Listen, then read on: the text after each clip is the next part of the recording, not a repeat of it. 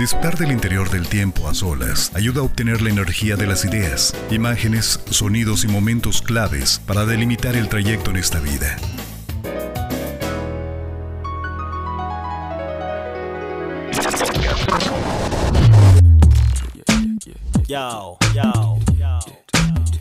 Introverso Podcast. Introverso Podcast. Podcast. Un espacio que pondrá en sintonía cada elemento de la mano de Yasmín Delgado. Yasmín Delgado.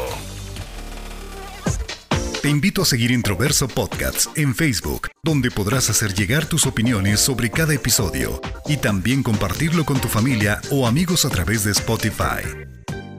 Para iniciar este episodio me remonto a una escena de la serie de Malcolm el de en medio, en el que Reese le dice a Malcolm que apague su cerebro para dejar de pensar en cómo complacer a la niña que le gusta y no verse como un nerd. Reese dice así bien fácil.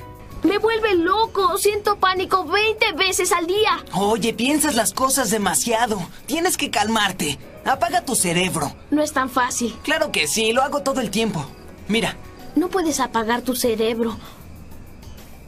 Riz. Riz.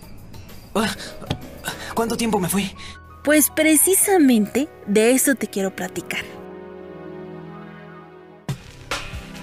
Lo que callamos los ansiosos, entre nosotros nos reconocemos. Despersonalización y desrealización.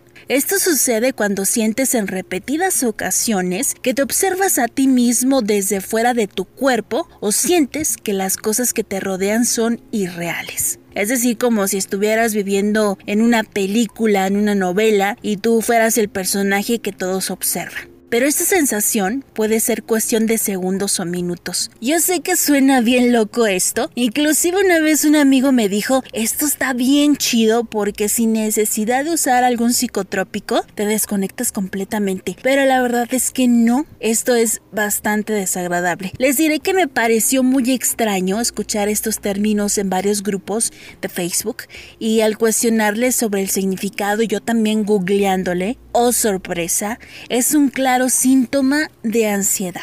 Aquí te van algunos ejemplos para que más o menos me entiendas. Supongamos que estás en tu cama, concentrado, tratando de dormir, abres los ojos y empiezas a sentir como si flotaras, como si todo se moviera hacia el fondo y escucharas en eco todo.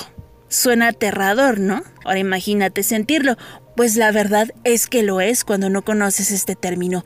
En el caso de la despersonalización, es decir, que tú estás siendo otra persona en tu mismo cuerpo, o bien te sientes como si fueras un robot y todo lo hicieras mecánicamente, o que sientes que no estás consciente de lo que estás haciendo.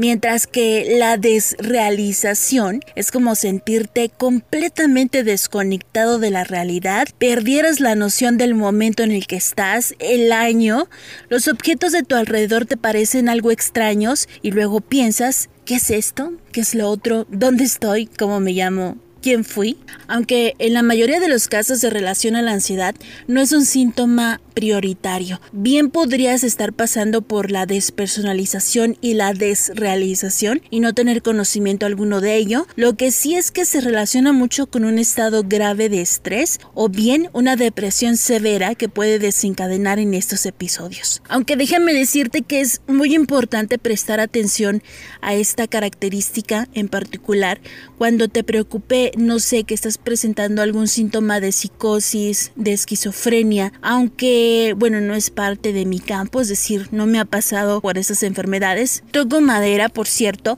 sé que sí pueden formar parte también de los síntomas y muchas de las veces se puede confundir y por eso es bien importante acudir a un especialista calificado que te dé un diagnóstico profundo. Lo que sí sé es que cuando el trastorno de despersonalización aparece en el curso de otros trastornos como por ejemplo una angustia, fobias, estrés postraumático, ansiedad, no se diagnostica por separado, sino que se entiende como un síntoma más del trastorno ya diagnosticado. Todos hemos estado desconectados antes o hemos soñado despiertos. Que levanten la mano quien no lo ha hecho. Algunas personas incluso han tenido la experiencia de estar despiertas pero sintiéndose borrosas y desconectados de lo que sucede a su alrededor. Estas sensaciones normalmente duran unos segundos y luego volvemos a la realidad y seguimos con nuestro día. Pero para algunas personas, esta sensación de desconexión ocurre a menudo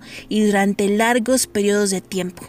Y es ahí donde debes tomar mucha atención y procurar ir con un especialista que te pueda ayudar. Y me despido con una frase de la película de Yo Soy Sam, protagonizada por el actor Champagne, en el que dice, ¿cómo podemos ser tan diferentes y sentirnos tan parecidos? Muy buena pregunta, analízala y si tienes la respuesta, me encantaría conocerla a través de el Facebook de Introverso Podcast. Muchas gracias por acompañarme en este episodio. Que tengas un muy bonito día. Yo soy Yasmin Delgado. Bye bye.